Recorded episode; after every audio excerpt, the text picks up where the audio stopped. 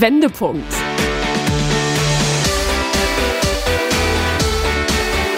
Ein Coachcast mit Anke Nennstiel und Insalle.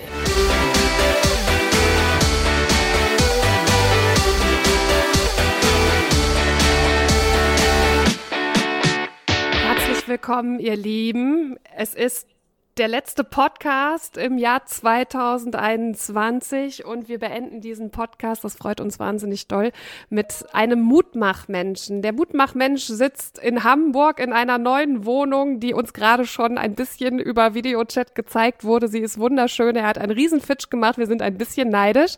Lukas, 26 Jahre alt, lebt in Hamburg. Herzlich willkommen, Lukas. Schön, dass du da bist. Hi, schön, dass ich da sein darf. Hallo, Lukas. Schön, dass du heute dabei bist. Lukas ist unser Mutmachmensch. Lukas und ich, wir kennen uns äh, von vor Jahren noch vom Radio in, in Bremen. Ich glaube, das darf ich so sagen, Lukas. Und du bist mir echt in wahnsinnig positiver Erinnerung geblieben.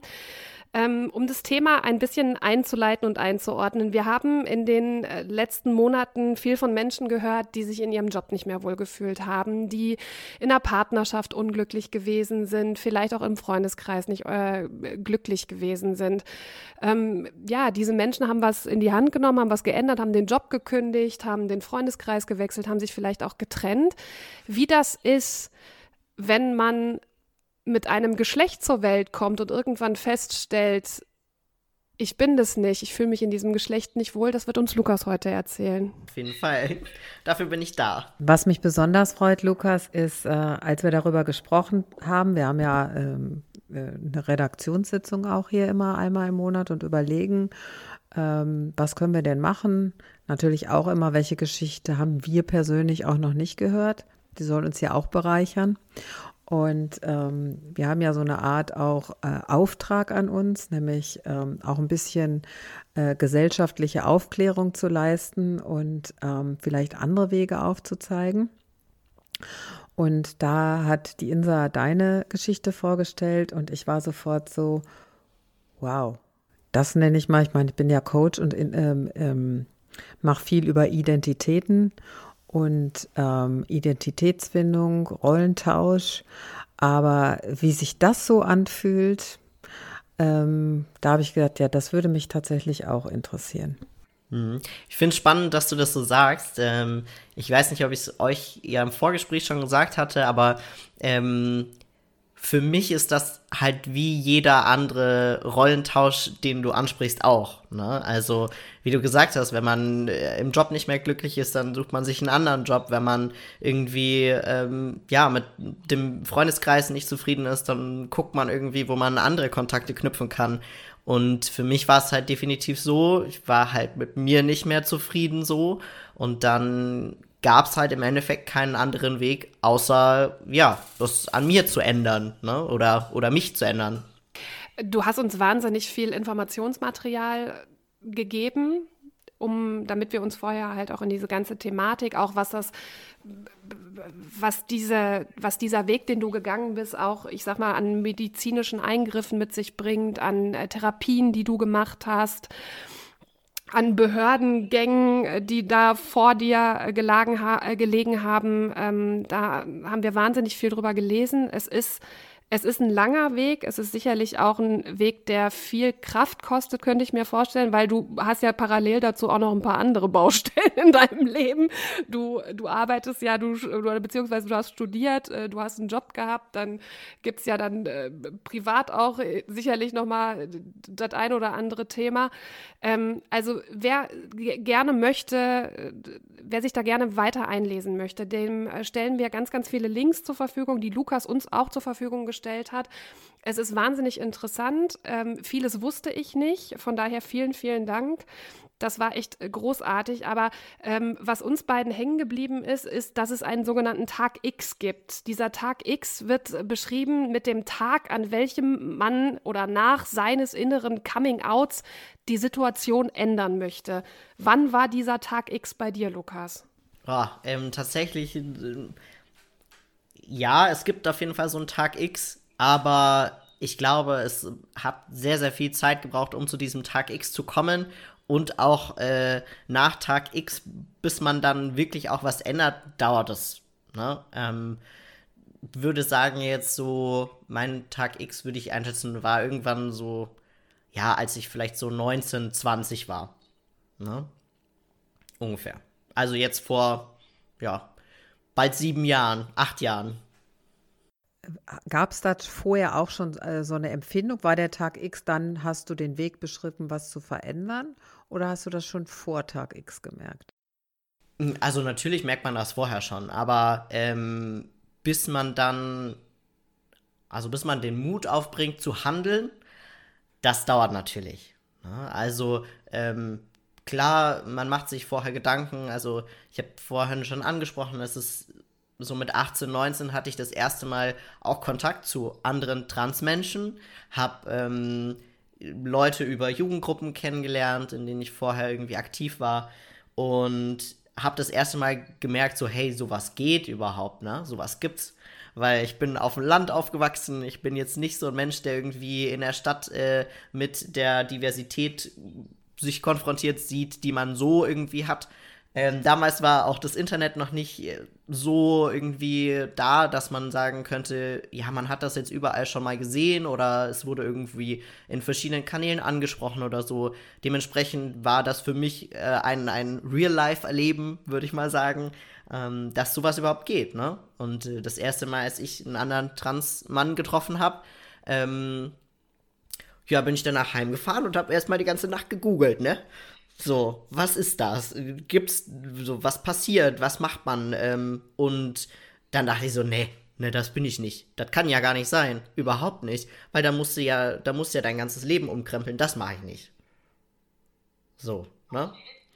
Ähm, und so, das, das wäre ja, das wäre ja quasi von jetzt auf gleich einmal alles ändern. Das ist ja, das, das ist ja, es erfordert so viel Kraft und so viel Mut, das machst du nicht, weil das, das kann ja gar nicht sein, dass du so bist. Und was hat dich da an der Stelle motiviert? Das finde ich eine schöne Geschichte, dass du da doch noch mal nach dem ganzen Googeln und so gedacht hast, hm, wie räumt man solche Zweifel aus? Boah, gar nicht. Also die Zweifel hast du halt, hast du ja irgendwie ewig, ne? Ähm, aber trotzdem ist es halt wenn du irgendwie merkst über die Zeit, so, hey, das ist irgendwie, es gibt immer mehr Anhaltspunkte, so, das bin ich halt doch, ne? Das ist so, das ist was, ähm, da sehe ich mich jeden Tag drin und das ist, das ist, das schwelt so, ne? Das ist so unterschwellig, hast du das dann doch die ganze Zeit da und dann denkst du natürlich eigentlich doch die ganze Zeit drüber nach. Und dann irgendwann fängst du dann an, mit Freunden zu sprechen, mal so die Lage abzuchecken, wie die darüber denken. Ne, weil es ja auch wichtig. Du willst ja dann nicht alleine dastehen und sagen so, hey, irgendwie, ja, ich mach das jetzt, aber ich mach das alleine, alleine. Also jetzt im Nachhinein kann ich sagen, es gibt ganz, ganz viele Menschen, die das alleine machen und ich habe den größten Respekt vor denen und ich bin Gott froh, dass ich Freunde habe, die das mit mir durchgezogen haben und Familie habe, die mich unterstützt hat, weil genauso gut kenne ich Leute, die das halt wirklich ganz alleine gemacht haben. Ne? Die dann von einem Tag auf den anderen, nämlich dann von Tag X, wenn sie sich halt auch nach außen outen, ähm, dann jegliche Unterstützung verlieren. Und ich glaube, wir wissen ja auch, wie schwer wir uns manchmal mit Veränderungen tun. Ne? Also zum Beispiel, wenn jemand zu Anke ins Coaching kommt und er ist in seinem Job unzufrieden und Anke sagt so, Mensch, du bist eigentlich, äh, müsstest du eine 180-Grad-Drehung machen, damit du äh, gelassen, zufrieden und, und glücklich bist, dann sagt ja jeder erstmal sofort, ne, meine ich. Es bleibt lieber alles so, wie es ist. Ne? Also das ist ja das, was du gerade auch sagtest. Also du siehst das irgendwie genauso wie eine, eine Jobveränderung, wie eine Trennung, wie eine Partnerschaft. Ne? Auf jeden Fall. Und der Unterschied ist ja, also äh, Jobwechsel oder ähm, eine andere Veränderung, da weiß man, da hat man einen Termin in Aussicht und dann weiß man, dann ist zu Ende. Ich glaube, rausgehört zu haben in deiner Geschichte, dass es auf keinen Fall so bei dir ist. Nee, also man hat auf keinen Fall irgendwie ein Ende.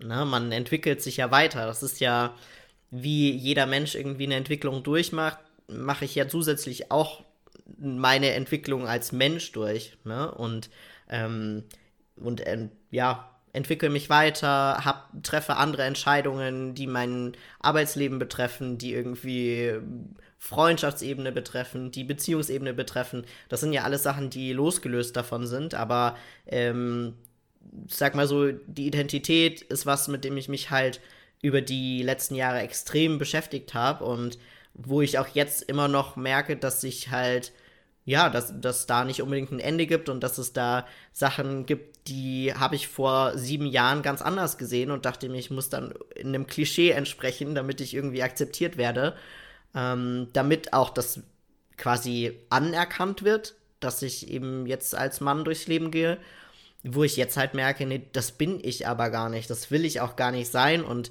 dementsprechend verhalte ich mich jetzt nicht mehr so. Ne? Und ähm, ändere da auch konstant immer noch Sachen an mir oder verändere mich und gucke, wie ich, wie ich weiter durchs Leben gehen möchte. Ne? Kann man das so sagen, dass das eigentlich lebensbegleitend ist? Also, dass es gar nicht absehbar ist, weil wir sind ja alle in der stetigen Entwicklung. Also, das auch nochmal hier an dieser Stelle für alle gesagt, ne, die, man, die, die 70 sind, 75 sind oder so. Nee, das lohnt sich nicht mehr, nee, das kann ich nicht mehr ändern. Es geht zu jeder Zeit, kann man sich verändern. Jetzt das vorangestellt mit deiner Geschichte, ist es eben auch so, dass das ein stetiger Wandlungsprozess ist, dem man Ja sagen muss.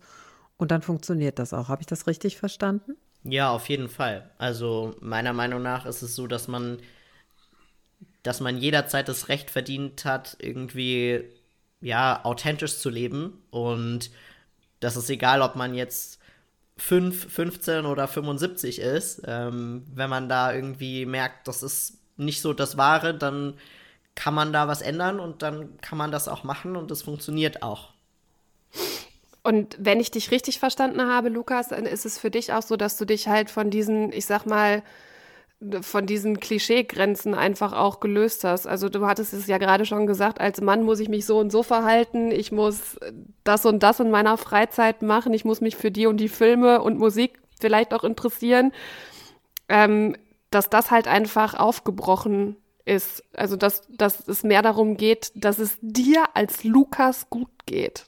Ja, auf jeden Fall. Also, was für mich tatsächlich auch während meiner Anfangsbegleittherapie schon ein großes Thema war, ist eben dieses Klischee-Denken tatsächlich, weil ich, also ich war nie als Kind das irgendwie besonders männliche Kind oder das besonders weibliche Kind. Ne? Ich habe natürlich so die Phasen durchgemacht, wo man irgendwie dann dazugehören wollte und dann hat man sich mal eher so ähm, dann hat man sich mal eher so verhalten und dann hat man sich mal eher anders verhalten. Aber gerade jetzt auch, wo es dann darum ging, dass ich die Entscheidung getroffen hatte, so, hey, ich möcht, möchte als Mann weiter durchs Leben gehen, war das dann schon so, dass ich mich viel gefragt habe, was, was für ein Mann möchte ich denn sein? Na, was sind denn für mich, ähm, was sind denn für mich Charakteristika oder Verhaltensweisen, die ich gut finde und was sind auch welche, die ich nicht gut finde und wie möchte ich das machen. Natürlich ist aber so, dass man dann von Anfang an auch Zweifel dran hat, wenn ich jetzt eben, also ich bin jemand, ich, ich koche total gerne, ich backe gerne, ähm, ich bin jemand, ich bin unglaublich fürsorglicher Mensch, ähm, ich bin immer gern für meine Freunde da und das ist, sind ja alles irgendwie Rollenbilder oder Klischees, die eher ja der weiblichen Seite zugeschrieben sind. Was für mich irgendwie schwer war, das von Anfang an ähm, zu ja zu akzeptieren dann. Aber wo ich halt jetzt sage, ja, da stehe ich drüber, das sind Sachen, die mir persönlich wichtig sind und das gehört für mich einfach zum Menschsein dazu. So, so ein Mensch möchte ich sein und nicht mehr so ein Mann möchte ich sein. Das ist einfach voll der zweite Findungsprozess, oder? Finde ich auch. Und ich finde das so total spannend, dass du gerade eigentlich charakterisiert hast, was so das 50er-Jahre-Modell ist, wie man sich da so Frauen vorgestellt hat oder Männer. Weil wir wissen ja heute, dass die berühmten Köche sind alles Männer. ich glaube, da hat sich schon eine Menge getan. Und mich interessiert, äh, was hat dich dann oder wer dich denn da unterstützt, sozusagen die für dich dazugehörigen Charaktereigenschaften äh, zu finden. Also im Coaching würde mir natürlich viel einfallen, aber Ich denke mal, du hast es sicherlich anders gemacht. Und wie, das würde mich jetzt an dieser Stelle sehr interessieren. Hast du dir das so aufgeschrieben oder hast du das mit jemandem durchreflektiert oder sind so vielleicht sogar Vorbilder? Also bei mir ist es schon so, bei mir geht auch viel über Vorbilder.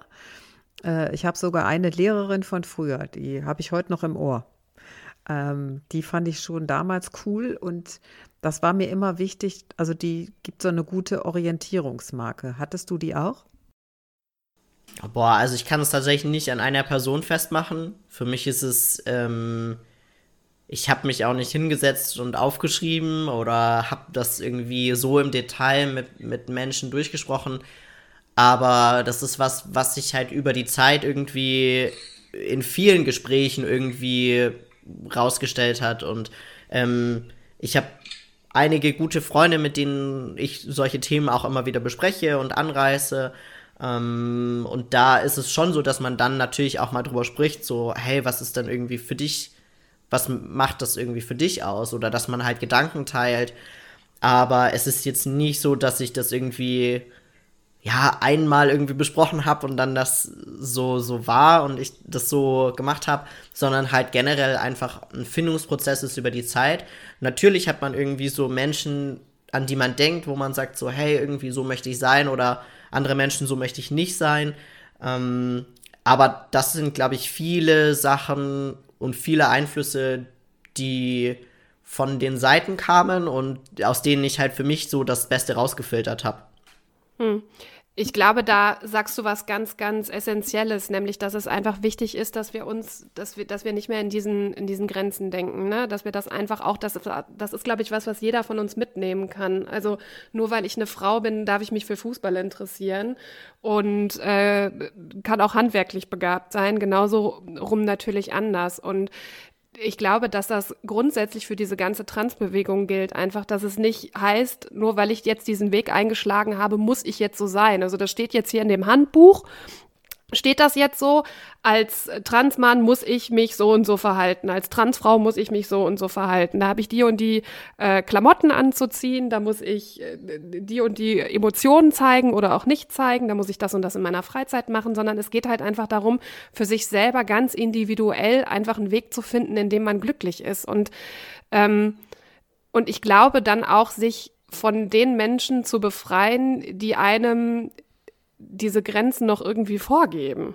Ja, auf Oder? jeden Fall. Also für mich ist es so, klar, ich kenne mittlerweile auch ein paar Menschen aus der Community, ähm, Transfrauen, Transmänner, und es ist schon so, na, so viele Cis-Menschen, es gibt so viele Trans-Menschen, es gibt so viele Geschichten gibt es auch und so viele, ähm, ja, Charakteristika, Mischungen gibt es irgendwie, ne? Ähm, aber es ist nat natürlich so, dass man irgendwie schauen muss, wo kommen denn die Einflüsse her und welche Einflüsse finde ich gut und von welchen will ich mich eigentlich eher lösen und da dann einfach auch, ja, Prioritäten zu setzen. Ne? Hm. Jetzt mal eine andere Frage. Du hast natürlich auch, ähm, du hast deinen Namen ändern lassen. Das ist natürlich auch alles mit Behördengängen verbunden. Ähm, wann kommt dieses Thema in deinem Alltag auf? Weil ich gehe jetzt mal davon aus, wenn du jetzt äh, dich neuen Leuten vorstellst, meinetwegen, du kommst jetzt hier in unsere äh, lustige Runde, dann stelle stell ich dich ja auch nicht vor mit, das ist Lukas, das ist der Transmann. Oder du stellst dich ja so auch nicht vor. Aber wann begegnet, wann, wann ist das für dich im Alltag noch Thema? Hm, da gibt es unterschiedliche, ähm, unterschiedliche Möglichkeiten. Also, ich sag mal so, für mich ist es, auch wenn es jetzt nicht mehr so akut ist, aber generell doch unterschwellig, immer natürlich ein Gedanke, den ich im Hinterkopf habe, ne? Ähm, und was, wo ich auch generell noch weiter immer dran arbeiten werde, ähm, dass ich halt drüber nachdenke, wie sehen mich Menschen. Das ist für mich ein großes, ein großes Ding, ähm, als was nehmen mich Menschen wahr, als wie nehmen mich Menschen wahr. Äh, das ist ein persönliches Thema, was ich habe und was, glaube ich, viele Transmenschen haben, dass man da immer noch so eine innere, so, ja, Anxiety hat, dass man drüber nachdenkt, wie man wahrgenommen wird. Ähm, ansonsten, natürlich, ich laufe jetzt nicht durch die Gegend und, und schreibe mir das auf die Stirn. Wenn jetzt irgendwie Leute mich direkt danach fragen, dann, dann antworte ich auch ehrlich, ähm, setze da natürlich aber auch Grenzen. Ansonsten, also, nennen, naja, also ein Thema, was neulich erst aufkam, ist Bewerbungen. Ähm, weil gerade wenn ich jetzt eben Sachen habe, wie mein Abi-Zeugnis irgendwo abgeben zu müssen, dann ist das was, dass es, ähm, ja, also man kann Abi-Zeugnisse ändern lassen, man kann auch verschiedene andere Dokumente im Nachhinein ändern lassen. Äh, ich hatte aber ehrlicherweise meines einfach nicht gefunden und mein neuer Arbeitgeber wollte das gerne haben. Und dann musste ich halt hinschreiben, so, hey, ich habe das hier, das ist meines, ich bezeuge, das ist meines, da steht nur ein anderer Name drauf. Dann kommt das Thema natürlich unweigerlich zur Sprache und dann muss man halt entscheiden, wie man irgendwie damit umgeht. Für mich war das in dem Fall dann so, dass ich eben in der Mail geschrieben hatte, so, hallo, das ist mein, mein altes Abi-Zeugnis. Wie gesagt, ich bezeuge, es ist meines, steht nur ein anderer Name drauf. Und im Gespräch war das für mich dann ähm, einfach so die Aussage, ja, das ist ein Teil von mir, aber das hat nichts mit meinen beruflichen Fähigkeiten zu tun. Dementsprechend ähm, habe ich das da relativ außen vor gehalten oder kurz gelassen. Habe gesagt, das ist eine Entscheidung, die ich halt irgendwann getroffen habe. Ähm, dafür bin ich jetzt hier, dafür geht es mir jetzt gut und dafür kann ich jetzt gute Arbeit leisten. Und ansonsten hat das jetzt erstmal, also tut das nicht zur Sache. Das, sage ich jetzt mal, ist so ein Thema, was halt mit Dokumenten immer mal wieder aufkommen kann. Äh, zum Beispiel jetzt auch beim Ummelden hatte ähm, die Dame irgendwie mir einen kleinen Schreck verpasst, weil sie meinte so, ja, haben Sie noch einen anderen Ausweis? Weil hier ist noch ein Ausweis vermerkt, ähm, den Sie angeblich noch nicht zurückgegeben haben. Und ich so, hm, ja, ist der mal verloren gegangen oder so? Und dann ging es darum, dass ich im Endeffekt, dass quasi meine alte Gemeinde den äh, Zwischenausweis, den ich hatte, dass sie den nicht abgemeldet haben den ich hatte, übergangsweise, bis mein neuer Ausweis mit meinem neuen Namen kam. Solche Sachen, ne? Wo du dann irgendwie halt sagen musst, ja, ich hatte eine Namensänderung und deswegen, ne? Was ja natürlich bei einer Person, die irgendwie Anfang 20 ist, eigentlich jetzt nicht so. Also klar, natürlich, es gibt Leute, die in dem Alter heiraten, aber, ähm, ne? Ist trotzdem jetzt nicht mehr, nicht mehr die Norm, sag ich mal. Ja, und ansonsten, natürlich im Alltag hat man Sachen. Für mich ist auch Dating ein großes Thema. Ich bin jetzt niemand, der irgendwie. Also ich persönlich, es gibt andere Transmenschen, die handhaben das anders, aber ich persönlich bin niemand, der irgendwie super auf One-Night-Stands steht, zum Beispiel, weil da musst du erstmal erklären. Du kannst jetzt nicht einfach im Club jemanden kennenlernen und dann sagen so, hallo, irgendwie, es ist egal, was für Geschlechtsteile wir haben, wir wollen einfach eine gute Zeit haben. Klar kann man da an an coole Menschen geraten. Aber ich sag jetzt mal so, heutzutage ist es in der jüngeren Gesellschaft schon so, dass es da viele davon gibt, die cool damit sind. Aber es gibt halt einfach auch noch genug, die sagen, sorry, aber so, ciao. Kein, kein Bock auf dich. Ja, aber mit solchen Menschen willst du ja auch einfach nichts zu tun haben. Jetzt mal ganz im Ernst. Also dann, dann lieber sofort die natürliche Aus, also dann sofort weg mit diesen Menschen. Und da wird es ja nicht nur auf der einen Ebene nicht funktionieren, sondern auf ganz vielen anderen Ebenen auch nicht. Ja, mega spannend, was du sagst. Also ich glaube auch gerade, wenn du jetzt so bei so einer Behörde sitzt und du sagst, da sitzt eine Dame, jetzt gehe ich mal davon aus, dass die Dame auch nicht Anfang 20 gewesen ist. Ähm, das sind halt einfach Menschen, die sich, äh, oder ich sag mal, das ist, glaube ich, eine Altersgruppe, die sich einfach mit dem Thema nicht so richtig viel auseinandergesetzt hat, oder? Oder eine regionale Frage. Ich glaube, in Köln äh, wird, in Köln sind die Menschen ja super tolerant und da gibt es da irgendwie nichts, was man noch nicht gehört hat und äh, es ist irgendwie auch egal, ja, so eine liberale, in so einer liberalen Stadt. Da sind die Leute auch drauf eingestellt. Aber ähm, ich glaube, das ist nicht überall so, oder? Nee, also Klar, natürlich, hier jetzt in Hamburg war das jetzt kein großes Ding, aber ich glaube, hätte ich jetzt die Ummeldung irgendwo bei mir daheim auf dem Dorf gemacht, dann wäre das natürlich wieder ein anderes Thema gewesen. Da war das schon, da war das schon ein Riesenthema, dass ich überhaupt eine Namensänderung hatte. Und zwar nicht eine Nachnamensänderung, sondern halt eine Vornamensänderung. Die, Na die Dame dort war sehr nett, aber äh, die hat natürlich auch erstmal geguckt, als ich da dann mit meinem Gerichtsurteil ankam und gesagt hätte, hallo, ich hätte gerne einen neuen Ausweis, bitte. Äh, ganz wichtig, meine Frage ist, ähm, konntest du dir den dann selber aussuchen? Ja, klar. Also Ähm, es ist, ja doch, es ist natürlich schon so, dass man äh, da selber irgendwie äh, tätig werden kann, sag ich mal. Ist natürlich aber auch eine Aufgabe. Ähm, das darf man immer nicht so vergessen, weil wenn man, klar, wenn man jetzt irgendwie einen Spitznamen hat, den man irgendwie eh schon nutzt, seit man klein ist, ähm, oder man einen Namen hat, mit dem man eigentlich zufrieden ist, wo man dann nur Kleinigkeiten ändern äh, muss, um da irgendwie eine männliche Form draus zu machen, dann ist das, ich glaube, weniger ein Thema. Ne? Klar, es ist immer noch ein, ein Riesending so, aber es ist weniger ein Thema, als irgendwie einen neuen Namen zu finden, der nichts mit dem alten Namen zu tun hat. Hm. Ähm, ja, natürlich, wenn man U18 ist, dann sieht die Sache noch mal ein bisschen anders aus, weil man dann immer äh, die Erziehungsberechtigten, äh, ich sag jetzt mal doof, an der Backe hat, mit denen man sich auseinandersetzen muss. Die können cool sein und sagen, jo, such dir das selber aus. Oder es gibt halt auch welche, die dir da ganz, ganz dolle Steine in den Weg legen können, weil die generell mit dem Thema ein Problem haben. Und dann muss man halt im Zweifel warten, bis man über 18 ist und selber das Ganze machen darf. Genau.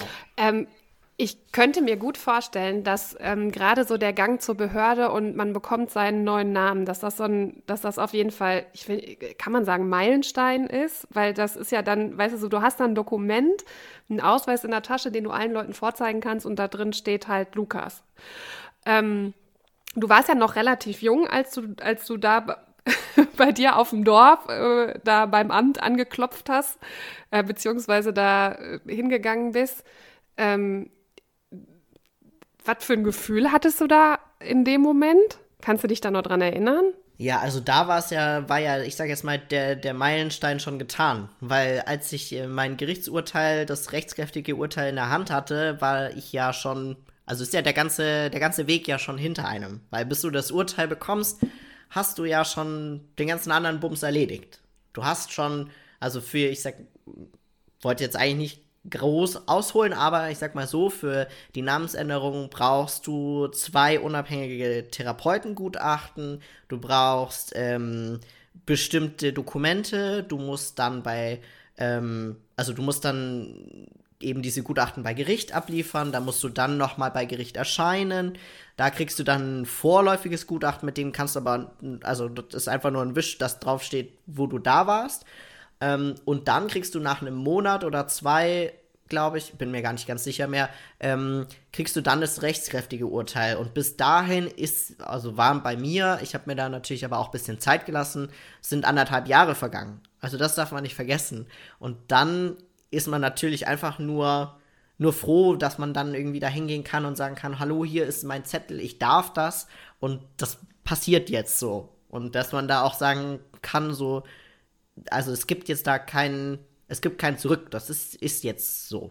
Ne? Das meinte ich ja damit. Ne? Also wir haben ja im Vorfeld schon gesagt, was da, was das alles äh, bedeutet, welche Gänge du alle ähm, machen musstest. Und für mich war halt einfach nur jetzt die Vorstellung davon, dahin zu gehen und zu sagen, ey, ich bin so weit gekommen und hier ist es und das, was du schon sagtest, du bist froh, du bist erleichtert, du hast das Ding dann irgendwann einfach, einfach in der Hand. Ja, auf jeden Fall. Ähm, und ich würde gerne an dieser Stelle nochmal so ein bisschen aufklärerisch tätig werden oder mit Vorurteilen auch ein bisschen aufräumen. Äh, das ist nämlich was, äh, das kann sich nicht von selbst heilen. Deshalb ist das alles auch so kompliziert, weil es natürlich auch immer darum geht, das haben wir natürlich alles ordentlich nachgelesen, dass äh, die Anträge bei der Krankenkasse bewilligt werden müssen und dazu braucht es eine Diagnose.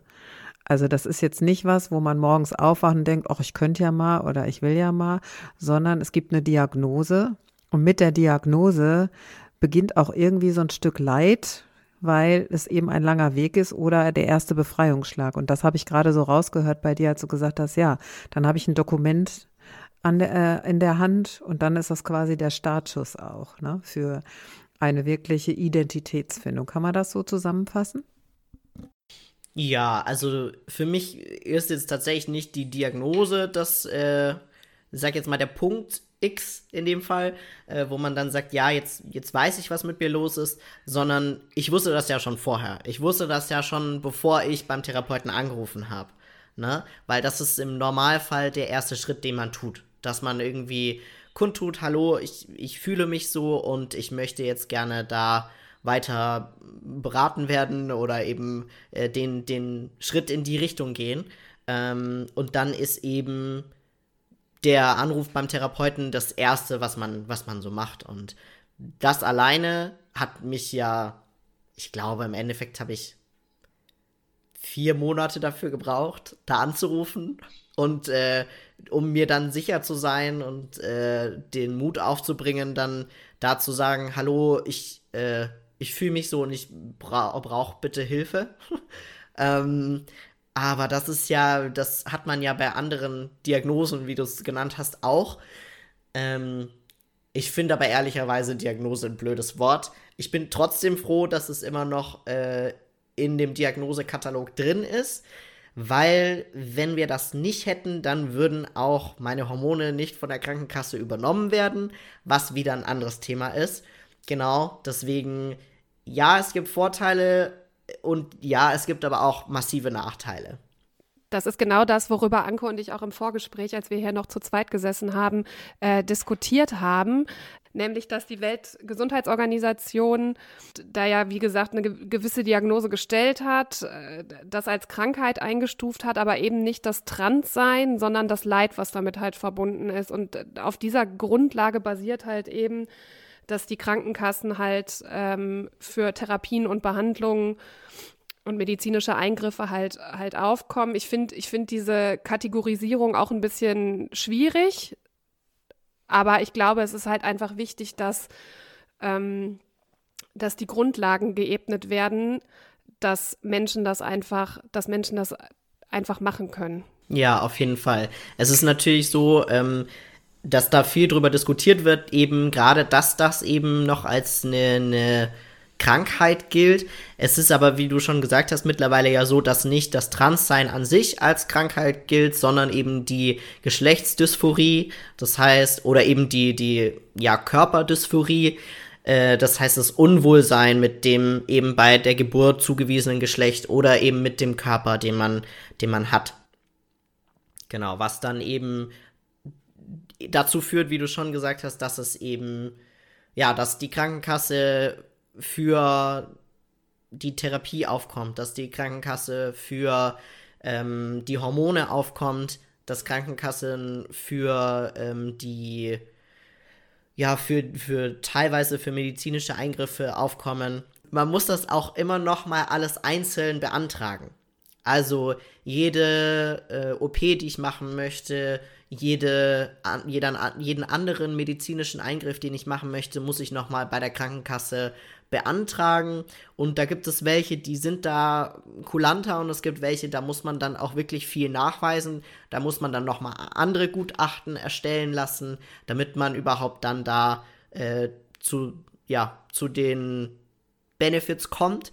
Es gibt aber auch einige Transmenschen, die dann Verweigerungen bekommen und die dann das aus eigener Tasche zahlen müssen. Wir hatten ja auch ähm, Vorgespräche miteinander und dann habe ich äh, Lukas halt gefragt, ob das in anderen Ländern auch so kompliziert ist, weil das irgendwie so, das wirkt jetzt so deutsch, ne? Also das wirkt jetzt einfach so, als wäre das so diese ganzen Behördengänge so typisch deutsch. Aber es ist tatsächlich, ne, du hast es uns gesagt, in vielen anderen europäischen Ländern ist, ist, ist dieser Aufwand, der dahinter steckt, ähm, ähnlich, ähnlich groß. Ähm, wir haben es ja gerade eben schon gesagt, in, äh, in Verbindung mit der Weltgesundheitsorganisation halt äh, ist Geschlechtsidentitätsstörung, nennen sie es, glaube ich. Ähm, und das Leid, was damit verbunden ist, ja. Ähm, wir, haben, wir haben uns ein paar Zahlen angeguckt, die würde ich jetzt hier einfach gerne nochmal einbringen, nur damit ihr wisst, ähm, dass da tatsächlich großes Leid hintersteckt, wenn Menschen nicht so sein dürfen, wie sie sich fühlen. 70 Prozent der Jugendlichen, die ähm, sich als Transmenschen fühlen, haben Suizidgedanken. Ich finde das so krass, einfach, weißt du, so, oder zum Beispiel 34 Prozent davon haben schon mehrere Suizidversuche hinter sich. Was glaubst du, wie wichtig das ist, da jetzt einfach noch mehr Aufklärungsarbeit zu leisten, dass es gesellschaftlich auch, ich will nicht normal sagen, aber ich, dass, dass es gesellschaftlich einfach bei jedem ankommt? Schwierig. Also ich glaube, dass da gerade in der jungen Generation schon extrem viel passiert, weil durch Social Media und durch ähm, auch viel Medien, die aus Amerika zu uns kommen, ähm, da viel das Thema ist und das auch immer wieder an die Oberfläche kommt. Ähm, aber dass das, bis das in der ganzen Gesellschaft ankommt und normalisiert ist, das, ich glaube, weiß ich nicht, ob ich das noch erlebe. So. Ähm, ich glaube aber, dass generell es einfach wichtig ist, mit den Menschen zu reden und nicht über die Menschen, was auch ein großer Teil ist, warum ich mich entschlossen habe, bei eurem Podcast dabei zu sein, weil ich mir gedacht habe, naja, da sind Leute, die wollen mit Menschen sprechen, die diese Erfahrung haben und nicht nur über die Menschen sprechen und dann, ähm, ja, dann, dann will ich das auch irgendwie nutzen. Ähm, aber ja, es ist, es ist auf jeden Fall, wenn man es so betrachtet, kein einfacher Weg. Und ist ja nicht so, als hätte ich mir das ausgesucht. Natürlich habe ich mir ausgesucht, so zu handeln, aber ich habe mir das nicht ausgesucht, so zu sein. Genauso wenig, wie sich jemand ausgesucht hat, ähm, mit einer Beziehung nicht mehr zufrieden zu sein. Oder wie sich jemand nicht ausgesucht hat, aufs gleiche Geschlecht zu, äh, zu stehen. So, ne? Ähm, das sind so, so Sachen, die, die ganz viel, die einen ganz viel zum Nachdenken bringen und die natürlich einen, also in meinem Fall wirklich auch ein ganzes Leben in Frage, so in Frage stellen zu lassen. Ne? Und ich kenne genug Leute aus der queeren Community, die auch wirklich ja viel, viel psychische Probe Probleme haben, die nicht daher rühren, dass sie so sind, sondern die daher rühren, dass sie nicht so akzeptiert werden, wie sie sind, oder die schlechte Erfahrungen machen müssen, weil sie so sind, wie sie sind. Lukas, bei all dem Leid, die so eine Geschichte natürlich mit sich bringt, das kann man förmlich raushören, gab es auch richtig komische Momente. Du meinst komische Momente im Sinne von, dass ich lachen musste oder komische Momente im Sinne von, oh, das ist jetzt aber ganz schön, also ganz schön weird. Ähm, ich würde sagen, äh, die, die, die dir ein Schmunzeln ins Gesicht gezaubert haben, so wie jetzt. ähm, ja, natürlich. Also, ich habe also natürlich gibt es Momente, wo man sich so denkt, so, okay, das ist jetzt schon, also das ist eigentlich fast Slapstick. Ähm, aber ja, das sind dann eher so Sachen, die, die halt so im Alter kommen, ne? So, die hat jeder. Ne? Das ist besonders am Anfang sind das so Sachen, dass man selber sich nicht an seinen Namen gewöhnt oder gewöhnen muss erst noch ähm, wenn man dann irgendwie beim neuen Namen gerufen wird und nicht reagiert und auch zum fünften Mal nicht reagiert, weil man halt einfach das nicht gewohnt ist, ne?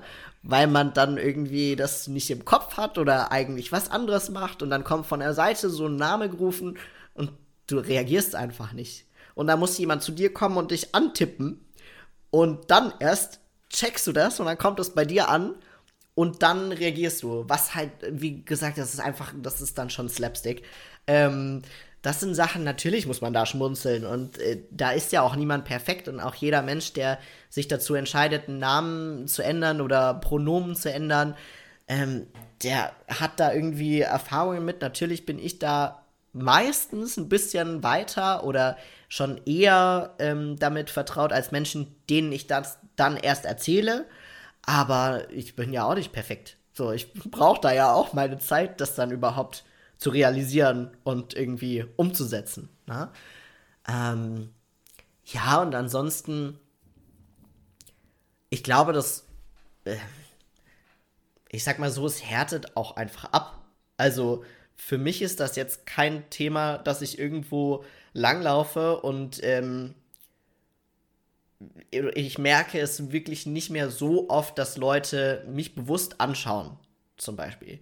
Also ja, es ist immer noch was, was mir bewusst ist und wo ich mir Gedanken drüber mache, besonders in Situationen, die jetzt nicht so alltäglich sind. Aber beispielsweise, ich habe jetzt auch lange als Journalist gearbeitet um Straßenumfragen sind für mich kein Thema. Ich gehe da hin und frage die Leute und das ist mir egal, ob die mich nervig finden oder, oder ob die oder ob ich mich da zum Affen machen muss, um irgendwelche Antworten zu kriegen. Aber so, das, das macht, macht mir nichts mehr aus. Ich rufe auch sonst wo an und frage, ob die irgendwie noch drei Rollen Klopapier haben. Das ist mir so egal. Aber ähm, was natürlich nicht heißt, dass ich nicht in Situationen, wo ich persönlich einen guten Eindruck machen möchte, das schon immer noch im Hinterkopf ist. Ja, das sind, so, ist so ein zweischneidiges Schwert. Einerseits ist es so im Alltag, ist es mir egal, ob mich einer am Nebentisch im Café doof anguckt. Aber wenn ich jetzt irgendwie mich, keine Ahnung, bei der neuen Freundin meines Bruders irgendwie vorstelle und äh, mich frage, ob diese Person sich denkt, warum ist der Typ so klein und warum äh, lacht er manchmal so komisch hoch. So, das sind natürlich Sachen, da macht man sich dann Gedanken drüber. Aber meistens stehe ich da dann drüber. Ist nur was, was einem dann halt, das sind so die typischen Sachen, die einem abends im Bett dann nochmal einfallen, wo man dann nochmal kurz drüber nachdenken muss. Dann schreibt man die auf und dann passt auch wieder. Aber ähm, ja, da gibt's positive und negative Aspekte und das ist aber, ich glaube, die hat halt jeder. Na, das ist für mich jetzt ähm, ja, es ist manchmal komisch und ja, es ist manchmal doof, aber das hat ja jeder. Das ist so, das ist so alltäglich und normal. Und ich glaube generell, dass man halt über die negativen Seiten und die negativen Gedanken viel mehr sprechen sollte, weil so viele Menschen sich irgendwie doofe Gedanken machen und aber halt das dann so für sich ausmachen. Und das, glaube ich, bringt die meisten Probleme mit, mit sich wenn man das dann eben in sich reinfrisst und nicht drüber spricht. Und das ist auch was, was ich eben, wie ich schon gesagt habe, so in meinem Freundeskreis halt auch praktiziere, dass ich, wenn ich sage, nee, mir geht's heute nicht gut, dann bin ich halt heute nicht dabei. Und dann sage ich aber auch, mir geht's heute nicht gut, ich kann heute nicht dabei sein. Ähm, oder ich möchte, dass Leute mir halt auch über ihre Sorgen erzählen und dann mache ich lieber irgendwie ein schönes Abendessen und wir sprechen irgendwie über die, über die doofen Sachen und dann haben wir das einmal abgehakt und dann lachen wir irgendwie über das nächste dumme Instagram-Video und können uns dann aber da halt wieder ordentlich drüber freuen und haben nicht irgendwie beide doofe Hintergedanken. So, ne? Anke, wolltest du mal Lukas dir eine fünf Fragen stellen? Die hat Lukas natürlich auch in Vorbereitung bekommen. Ich könnte dir ja stundenlang zuhören. Deshalb war ich gerade schon so, ach, jetzt schon. Wir kommen also langsam dem Ende zu. Ähm, Lukas, was macht dich aus? Als Mensch natürlich. Ja, da habe ich tatsächlich lange drüber nachgedacht. Ähm, und ich glaube, was irgendwie mich auch immer angetrieben hat und was so die Essenz ist, ist, dass ich eigentlich ein grundpositiver Mensch bin und dass es bei mir irgendwie immer so ist, ja, ist vielleicht jetzt scheiße, aber es wird schon alles. So, es wird schon alles und das, wir schaffen das alles und irgendwie wird schon klappen. So. Ne? Und wenn es nicht irgendwie auf dem Weg geht, den man sich ausgedacht hat, dann geht es halt auf einen anderen Weg. Braucht vielleicht einen Umweg und dauert ein bisschen länger, aber funktioniert schon. So, wird schon irgendwie werden. Was treibt dich an? Ähm, eigentlich ist das die gleiche Antwort, aber ein bisschen abgewandelt. Und zwar, dass alles schon irgendwie gut wird. Ne? Es gibt diesen Spruch so, ja, wenn es nicht gut ist, dann ist es noch nicht das Ende. Den finde ich eigentlich ziemlich schrecklich, aber eigentlich ist es genau das, was ich sagen möchte. Daueroptimierung sozusagen. Ja. ähm, was lässt dich strahlen? Hm, im Endeffekt würde ich sagen, dass mich strahlen lässt, dass ich irgendwo angekommen bin bei mir, dass ich sagen kann, ich bin zu 90 bis 95 Prozent authentisch und äh, lebe mein Leben so, wie ich es möchte und ja, versuche mir davon niemand reinreden zu lassen. Und was rätst du deinem besten Freund oder deiner besten Freundin? Das, was ich allen meinen Freunden rate, und zwar dass es sich immer lohnt, eine Nacht drüber zu schlafen und im Endeffekt aufs Bauchgefühl zu hören. Weil das ist das Allerwichtigste irgendwie, dass man, dass man für sich entscheidet und nicht für andere. Und was macht Mut? Du bist ja quasi hier das Vorbild aller Mutmachmenschen. Ja, ich überlege gerade, ähm, was Mut macht. Mut macht eigentlich, dass es allen anderen genauso geht. Dass niemand perfekt ist und dass man, dass irgendwie jeder seine Zweifel und Sorgen hat und dass alle irgendwie nur versuchen, das Beste draus zu machen. Und dass, ja, niemand perfekt ist. Also ich sage an dieser Stelle schon mal äh, ganz, ganz herzlichen Dank an diese emotionale Offenheit. Äh, das hat uns sehr bewegt und auch äh, in den Vordiskussionen haben Insa und ich ja viel darüber gesprochen, ähm, was das eigentlich alles bedeutet. Also äh, mein Appell an dieser Stelle, ähm, sich mit dem Thema auch nochmal anders auseinanderzusetzen. Wir werden alle Links schalten und ähm, ja, also ganz, ganz herzlichen Dank nach Hamburg. Ja, gerne. Ich würde mich da gerne nochmal anschließen wollen und sagen, ähm, dass es für alle äh, wichtig ist, sich mit dem Thema näher auseinanderzusetzen. Ich wusste ganz viele Sachen nicht. Ich habe ganz, ganz viel durch Lukas gelernt. Äh, Dinge, die auf, ähm, auf Aufklärungsseiten, wir wollen nicht Aufklärungsseiten, aber auf Informationsseiten erklärt wurden, die ich eigentlich für selbstverständlich gehalten habe, die trotzdem immer noch ähm, aufgedröselt wurden, nämlich zum Beispiel, dass es kein Gendefekt ist und dass es keine Krankheit ist und dass man das auch nicht durch Erziehung wegkriegt, sondern dass es hier um Identität geht und darum, den Menschen so sein zu lassen, wie der Mensch sein möchte du hast es gerade schon gesagt, es ist egal, ob es ums Geschlecht geht, ob es um die Haarfarbe geht, ob es um den Job geht, ob es um den Partner geht. Es ist völlig egal. Es geht darum, wir alle dürfen bitte so sein, wie wir sein wollen, vorausgesetzt, kein, niemand anders leidet darunter. Ja, das, das finde ich auf jeden Fall ein schönes Abschlusswort. Ja. ähm, nee, ich habe mich gefreut, dass ihr mich überhaupt gefragt habt. Ähm, ich finde es toll, dass ihr das Thema mit aufgenommen habt. Und meine Hoffnung ist natürlich, dass äh, Leute sich darüber ein bisschen Gedanken machen und einfach irgendwie, ja, selber mal ein bisschen googeln. Und ich glaube, das Wichtigste ist einfach, wenn man, auch wenn man andere Transmenschen kennenlernt oder sich mit dem Thema weiter auseinandersetzt, dass man einfach offen auf die Menschen zugeht und wenn man Zweifel hat oder wenn man Fragen hat, einfach fragt, aber nicht Menschen als Informationsquelle benutzt, weil ich glaube, oder ich kenne viele Menschen, mich eingeschlossen, die sehr, sehr viel Wissen haben, die das Wissen auch gerne teilen, aber die keine Lust mehr haben, irgendwie, ja, als Lexikon benutzt zu werden. Und ich glaube, das ist das Wichtigste, dass die Leute sich generell einfach, ja, mit dem Thema auseinandersetzen, dass man dann eine andere Art von, von Kommunikation haben kann, von Konversation, weil es ja um die Menschen geht und nicht immer nur um den Weg. Das ist doch mal ein schönes Schlusswort von dir. Und wir wünschen jetzt all unseren Hörern ein schönes Weihnachtsfest und einen schönen Übergang ins neue Jahr, denn du warst unser letzter Podcast in diesem Jahr. Und wir sagen es wie immer an dieser Stelle, macht es euch schön. Jetzt und immer. Liebe Grüße nach Hamburg. Danke, Lukas. Ciao, ciao. Wendepunkt.